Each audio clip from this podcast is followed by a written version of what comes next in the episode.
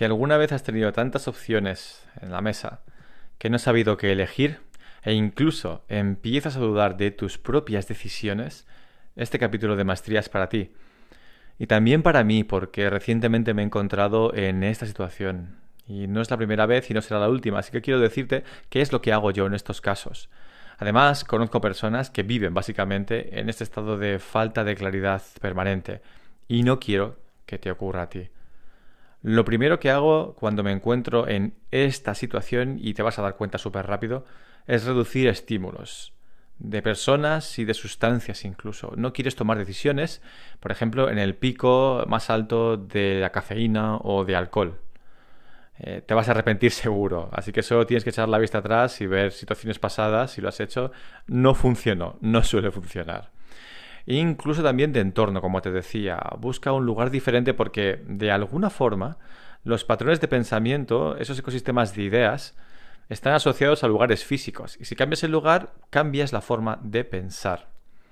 Por otro lado, tampoco te servirá de nada hablar con nadie en este punto. No porque no quieran ayudarte, sino al revés, sino porque solo tú eres tú y solo tú sabes lo que quieres en esta vida. Así que no intentes delegar eh, la decisión de algo a otra persona. Eso tampoco suele funcionar muy bien, lo digo por experiencia. Así que habiendo reducido el estímulo, habiendo cambiado de entorno, da una vuelta por el parque, si puedes hacer una pequeña escapada eso sería genial, pero no está al alcance de todos, sobre todo ahora mismo, con que salgas al parque, la naturaleza suele funcionar y des un paseo, camines, es más que suficiente. Además, si puedes, llévate un libro y lee, haz otra cosa que no sea lo típico. Como ves, te estoy pidiendo que abandones tu entorno normal y tu patrón de pensamientos normal. ¿Por qué? Porque quiero que escuches tu subconsciente. Y sé que esto suena muy New Age, muy filosófico, pero de verdad, todos tenemos un subconsciente. Se sabe que te está hablando casi todo el rato, por no decir todo, pero no se expresa con palabras, sino con sensaciones. Y para escucharlo, hace falta que bajes ese ruido que todos tenemos en nuestra vida. De ahí que te diga que salgas de donde estás. ¿Cómo se escucha? Bueno, simplemente, y como yo lo hago, evidentemente, es imaginándome habiendo tomado esas decisiones, todas esas opciones entre las que no sabes cuál elegir. Imagina cómo sería comenzar el día habiendo tomado esa decisión. Y escúchate de alguna forma, mira a ver qué sientes. Hay veces que no sentirás nada, la mayoría de las veces, sinceramente, te quedarás igual. Pero hay veces que sientes como un escalofrío, como, como que algo está conectado contigo. Y esto es súper importante, porque muchas veces consideramos las opciones porque son interesantes, porque estaría bien hacerlas, o por otros factores que no tienen por qué ser los tuyos. De hecho, los valores comunes sociales, como por ejemplo la familia, la seguridad, la predictibilidad, la rutina, no tienen por qué ser los tuyos. Son importantes, por eso llevan ahí durante generaciones, pero no tienen por qué ser los tuyos, y lo dejo ahí. Así que no te sientas mal si aquello que te está llamando no va en el camino en el que va tu familia o tu trabajo o tu entorno. Porque de qué o para qué te serviría la seguridad, por ejemplo, si eres infeliz con lo que haces, ¿no? No sirve de nada. Entonces, habiendo hecho este ejercicio, si todo ha ido como debería de ir, habrás reducido las opciones, quizás de, yo qué sé, 5 o 6 a 2 o 3. Ahora tienes que darte cuenta de que no puedes perseguir todas a la vez.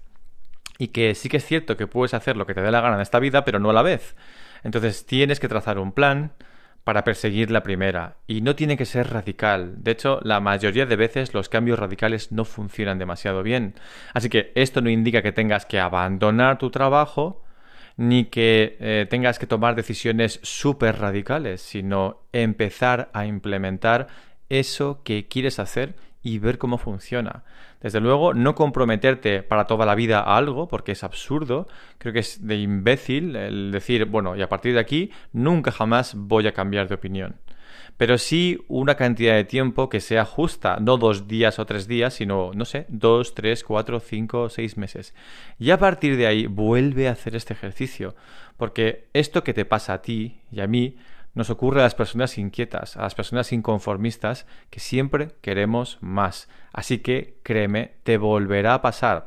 Pero tendrás un feedback, tendrás una estadística, tendrás unos datos de la última vez en los que poder basarte. Y al final vas a ir refinando y dándote cuenta de lo que realmente quieres en esta vida. Porque hay veces, y conozco personas que tienen una vocación, y me da una envidia bastante grande, la verdad, pero para el resto de mortales encontramos lo que queremos eliminando aquello que no queremos. Y este ejercicio para mí es muy válido y simplemente de comentártelo para que te sirva, para esos momentos en los que buscamos qué hacer cuando no sabemos qué hacer.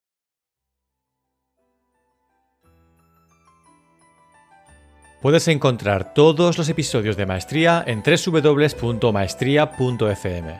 También puedes encontrarme a mí en Instagram y en Twitter. Mi usuario es JuanWMedia.